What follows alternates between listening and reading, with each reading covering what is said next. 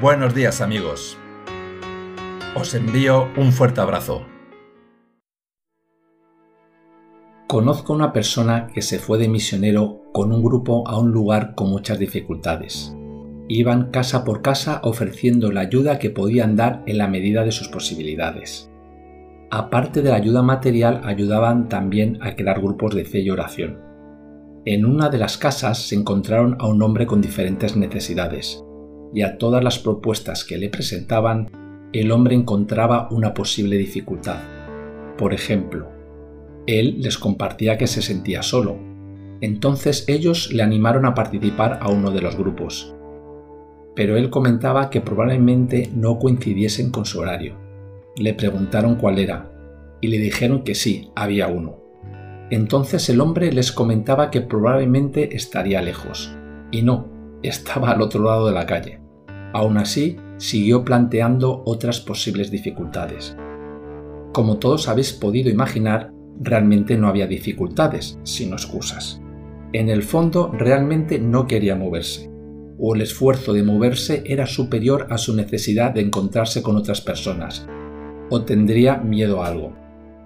Esto es lo que se denomina el área de confort en psicología coaching, donde la persona no se mueve porque se siente más seguro en esa situación o prefiere quedarse así, aunque lo esté pasando mal, más que asumir cualquier riesgo si se atreviese a dar pasos adelante para intentar salir de allí.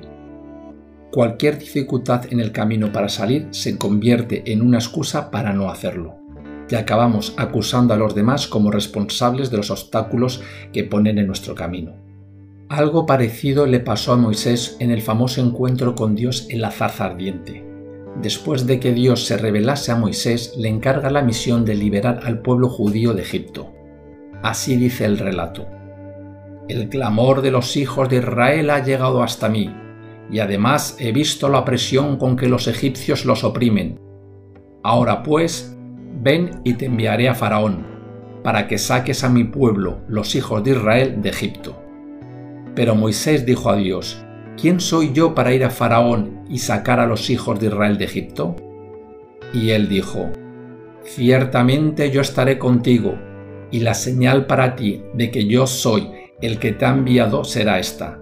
Cuando hayas sacado el pueblo de Egipto, adoraréis a Dios en este monte.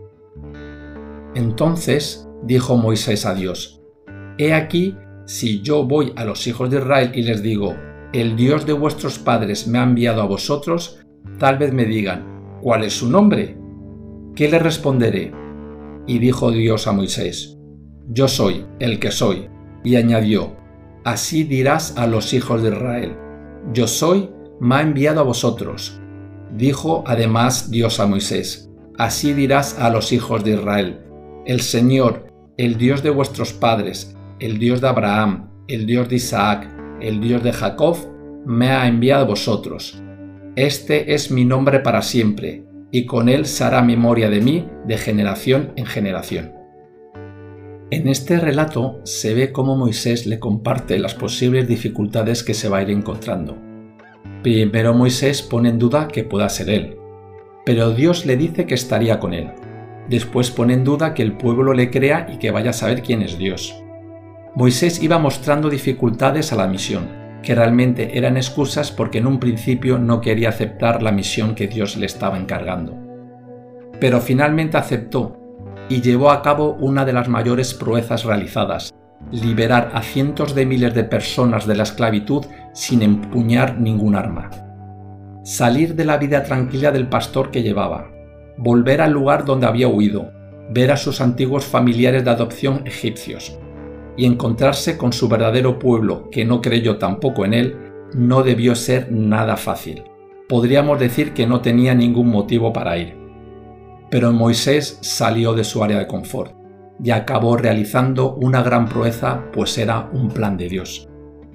Puede que te encuentres en una situación difícil, o puede que estés en un periodo tranquilo pero sientas que tu vida está vacía o simplemente que pasa el tiempo.